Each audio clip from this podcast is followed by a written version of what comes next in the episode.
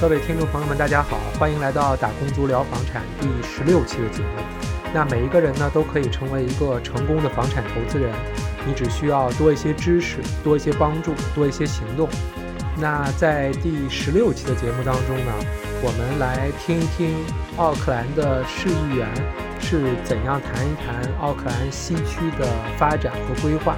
那他们在这些节目当中呢，主要聊到了。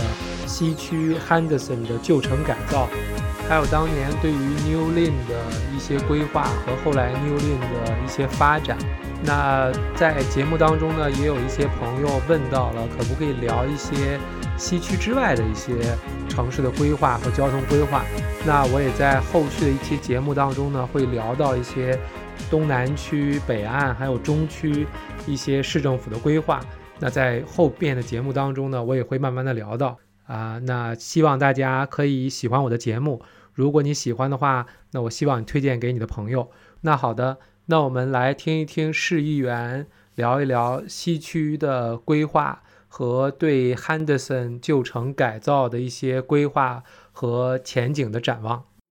Welcome to this Auckland Council podcast. Today we're going to find out what Auckland Council and the wider council family is doing to regenerate Henderson to turn it into an urban eco center. Henderson has some great things going for it. Within a short distance of the town center, there's Westwave, Henderson Park, Unitec, a high school and primary school, Corban Estate Arts Center, and Waitakere Central Library. It's also a busy transport hub with a train station and bus interchange. But it's fair to say that Henderson needs some love. It has a lot more potential. Let's start with where the idea of an urban eco center came from. We spoke with Waitakere Ward councillors Penny Hulse and Linda Cooper.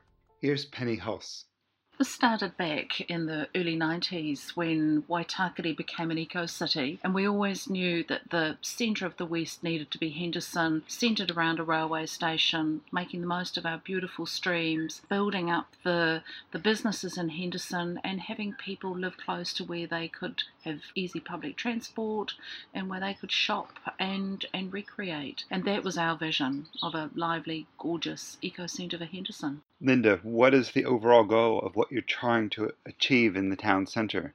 I think the most important thing is to recreate a family town. You know, a place where families can live. In some ways, be able to get everything they need there, as as they did in times gone past. Really, we've had somewhat of a downturn, and people have gone away from Henderson. And I think we want to attract families back there to actually lift the vibrancy of the town. What are some of the steps that you, you're doing to, to achieve this? The most important thing is getting the Auckland Council to focus back on the importance of centres like Henderson, and that's why we're so delighted that we were able to lobby and make Henderson an unlock area, which means that the, the way that it develops and the funding from that redevelopment, the council owned portion of that gets reinvested back into Henderson. And the probably the key focuses are going to be the, the land that council owns in Henderson, getting that redeveloped and making the most of the magnificent surroundings like Corban Estate, our twin streams, parks, and the ability for public transport to be uplifted. So, Waitakere City Council started looking at how to regenerate Henderson, and now Auckland Council is. Why does it take so long? These things do take a long time. Back in old Waitakere days, we had Henderson and New Lynn and Glen Eden were the three key areas that we focused on. Glen Eden had to wait, and hopefully it's now good things are going to happen there, but our focus was on New Lynn, and everyone will know about the undergrounding of rail and the huge amount of investment that went into New Lynn. Henderson was to be the the next cab off the ranks, and that's why we built our wonderful and beautiful council chambers there. But then amalgamation happened, and everything slowed down as the focus was on other areas, and now it's Henderson's time to shine.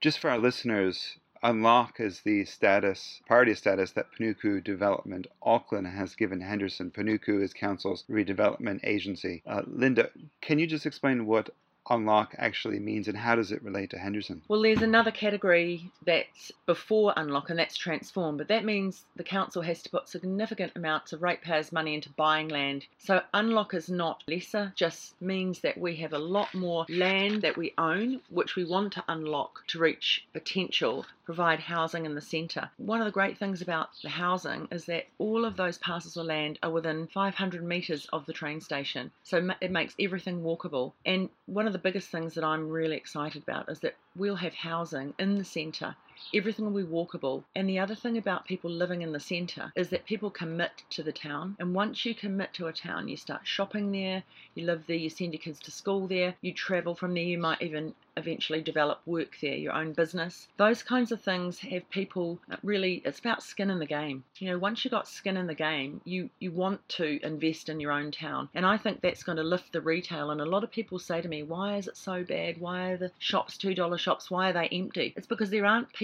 in the centre committed to the town.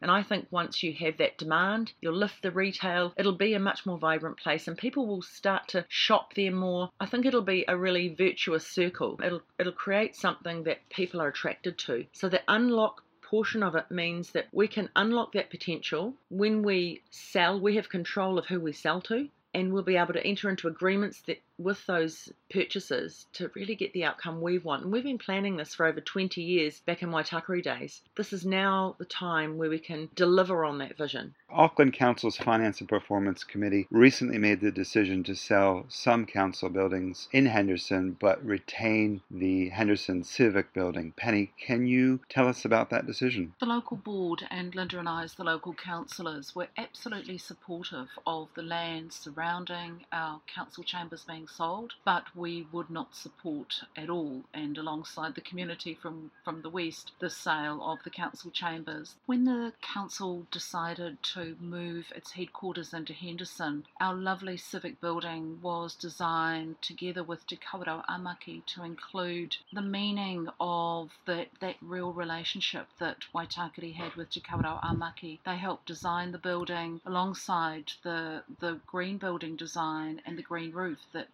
at the time was absolutely unique. So the building has a huge amount of meaning to the community of the West. We've retained that building to be used by the local board and also as a service centre for our local community. And we're really pleased with the fact that we were able to retain that in community ownership. So, why did you sell the other two council buildings in Henderson? What was the reasoning behind that? Part of this whole relook at council owned buildings throughout the whole of the Auckland region has been having a look at the amount of office space that council needs around the region as people do more and more of their work with council over the internet. Not everybody needs to come physically into a council building now to, to do their business with council, and we simply had too much office space around the region. So, to make sure that we are stewarding ratepayers' money sensibly, we've looked at rejigging the amount of building that we need whilst still making sure that people have got access to a service centre. So, our large administration building is being sold together with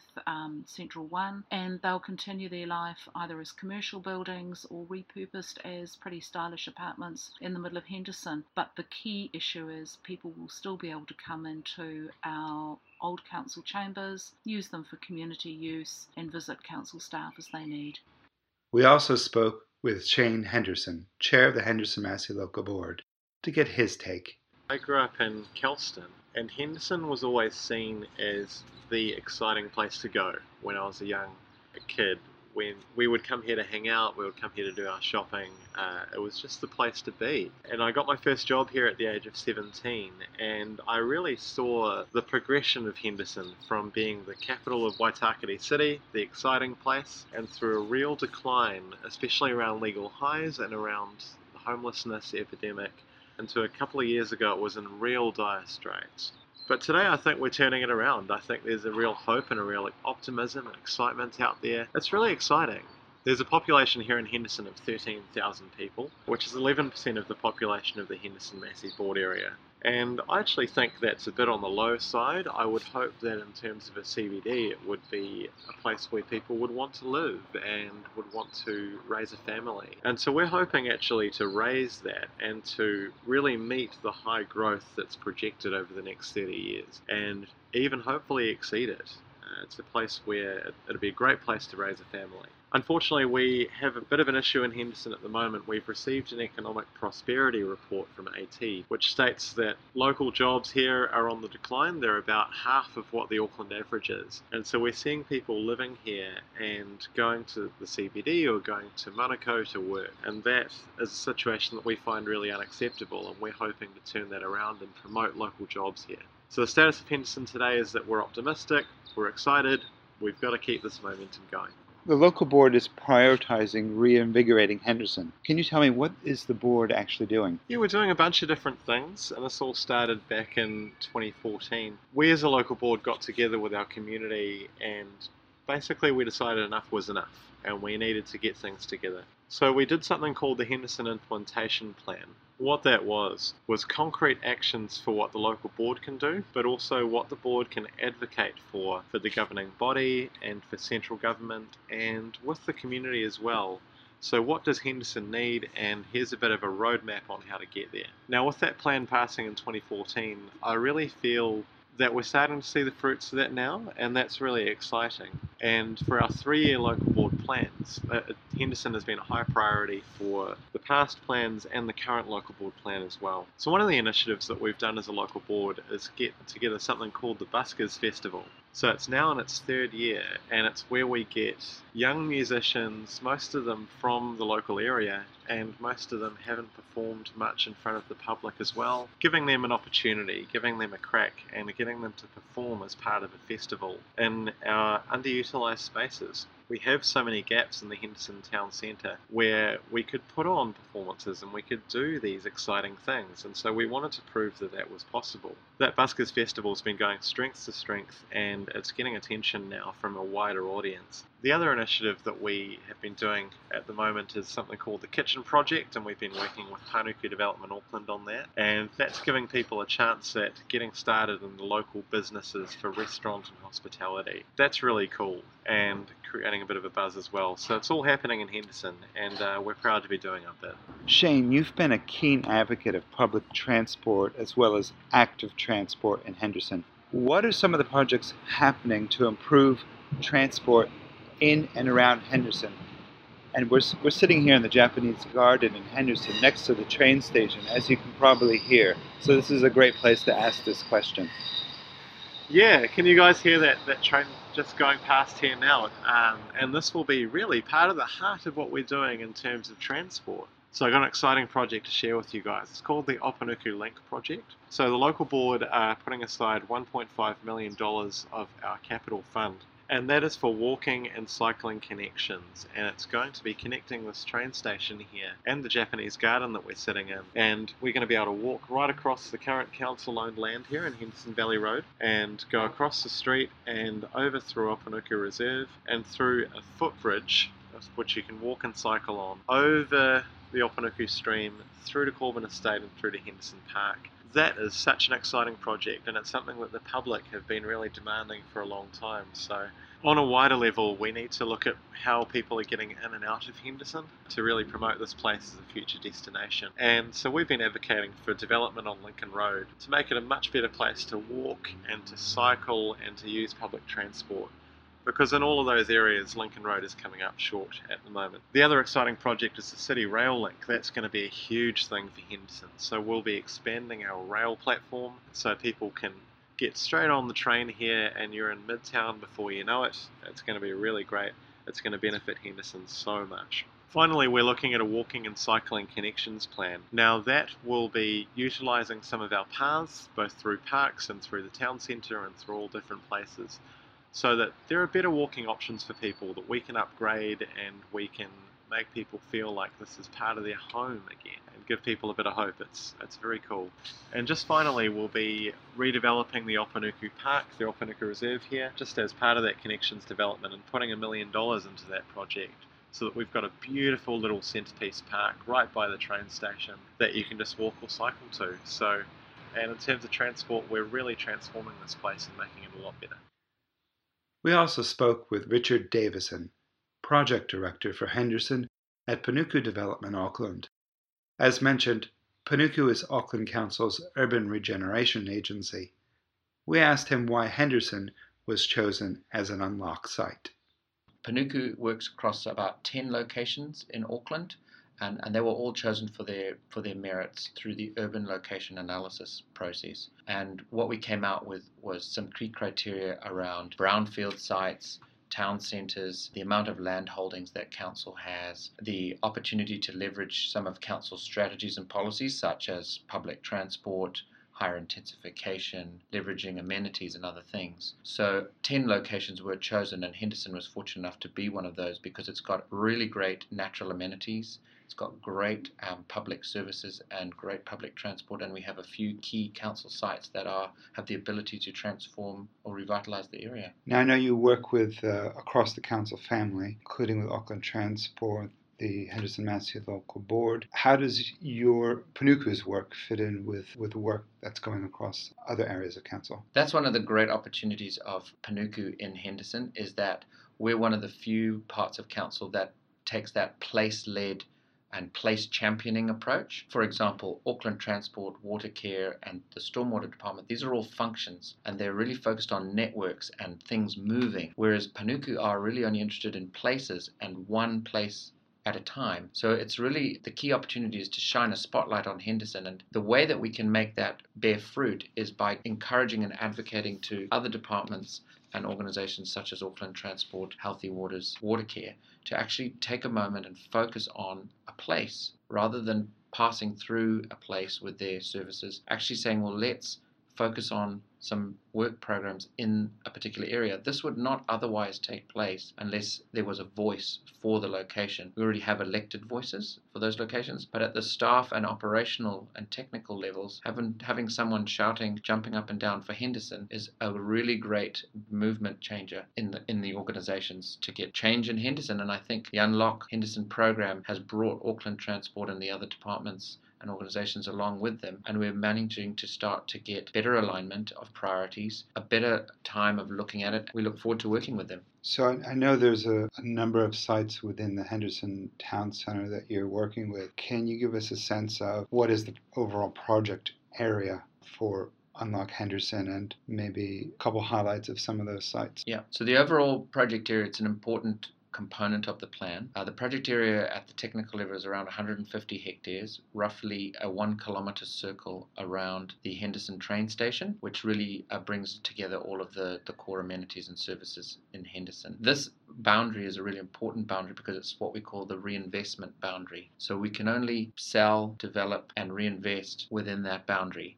So it is, a, it is an important point that we want to stress. And within that, there's a range of um, service sites and properties which Panuku will not be looking to develop or revitalize. The key opportunity in Henderson is to revitalize vacant or underutilized or surplus land. And some of the key opportunities there are underutilized car parks. In this particular case, the Henderson Council building facility is a underutilized property. My understanding is Panuku, you don't actually build the houses or the properties or the infrastructure. You facilitate that. How does that work? That's a good question. And that's one where we get a lot of questions from the community. Panuku is essentially council's land development agent. So when a process has been concluded that there is property that is surplus to requirements or able to be redeveloped for other uses, we go through a process of seeking development partners to build on that land. Because we're using ratepayers' money, we are not looking to take risks with that land in terms of actually building the houses that cost, you know,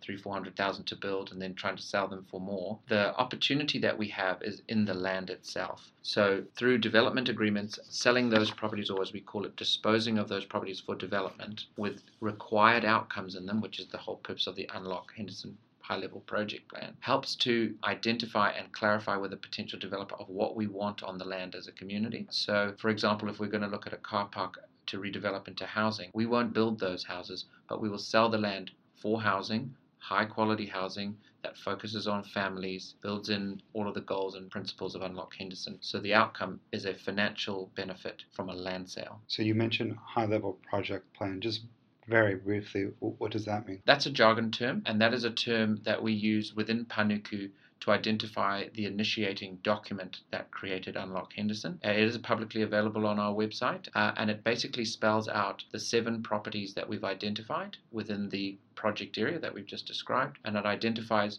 from those proceeds of sale what potentially the public good reinvestment projects are, such as the cycleways and eco initiatives. Correct me if I'm wrong, what you're doing is not just about disposing of property, it's about regenerating Henderson, activating it, getting more people in there. And I know you're doing some shorter term projects to bring people into Henderson, such as the kitchen project and the bike hub with Eco Matters. Tell me the what you're doing on those things briefly and what's the intention. Yeah, I think that's another um, good myth to dispel is Panuku's not just there to sell land, get the receipt, and move on. Panuku's based on three pillars property development, public good reinvestment, and placemaking. So, what you've uh, raised there is the placemaking component. So, once we've been able to divest or dispose and develop a piece of land and we've managed to get a sale receipt, we identify the public realm projects to reinvest in, such as a cycleway project or an open space enhancement. But these all take a lot of time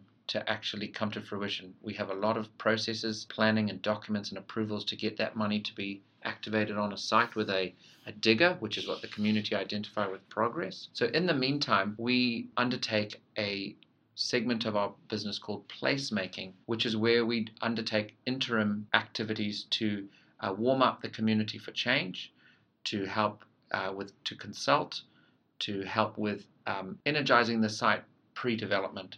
So the items that you've identified, such as the kitchen project, the bike hub, the pump track, the community garden, these are all temporary placemaking activities before that site, which is the staff car park of the Henderson Council buildings in this case, to be warmed up before development.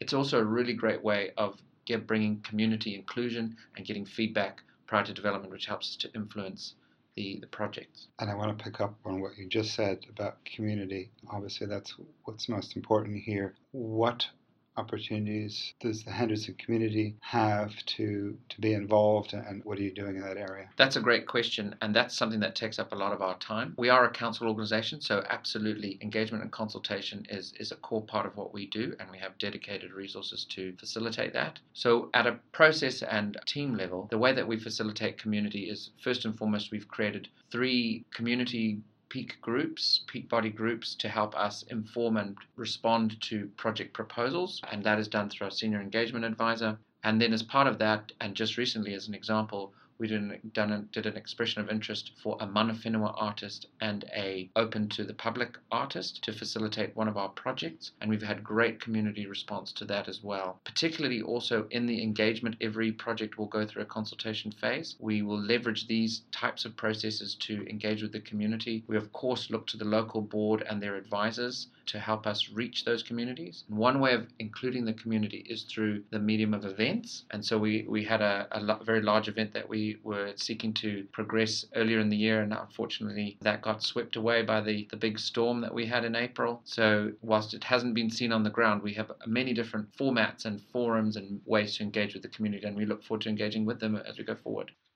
Everything that we've talked about so far is aimed at creating a better future for Henderson. So we'll give the final word to our local politicians on what they see ahead. So we're talking about the future of Henderson, but I'd just like to touch on the fact that Henderson right now is a stunning place. I have a lot of meetings in Henderson and I'm a very keen daily e-biker. So I bike into Henderson and as I, I bike, as I did yesterday, you know, it's a chance to really reflect on the beauty of this area. Going along the shared paths, it's, you know, about 15 minutes into the centre of Henderson, past the creeks, past the twin streams cycleways, and with just a little bit more vision and a little bit more investment, we can bring it up to up to its best. It's got a proud history, it's got everything going for it, and I think it is a magical and wonderful place. Penny Hulse.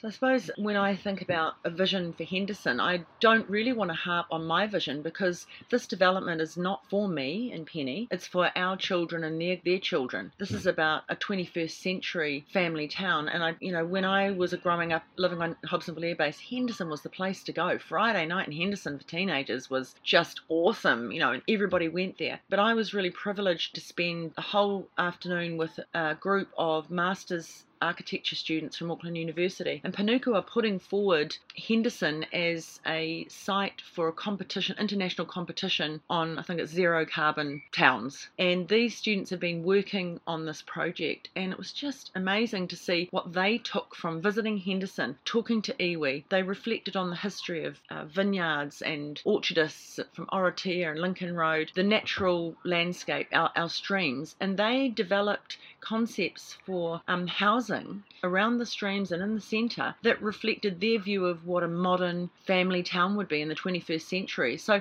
that's the kind of um, inspiration that we need to look for. We need to look look at it with a new new eyes, but based on the past, the rich history and that real potential that Henderson does have again. Linda Cooper.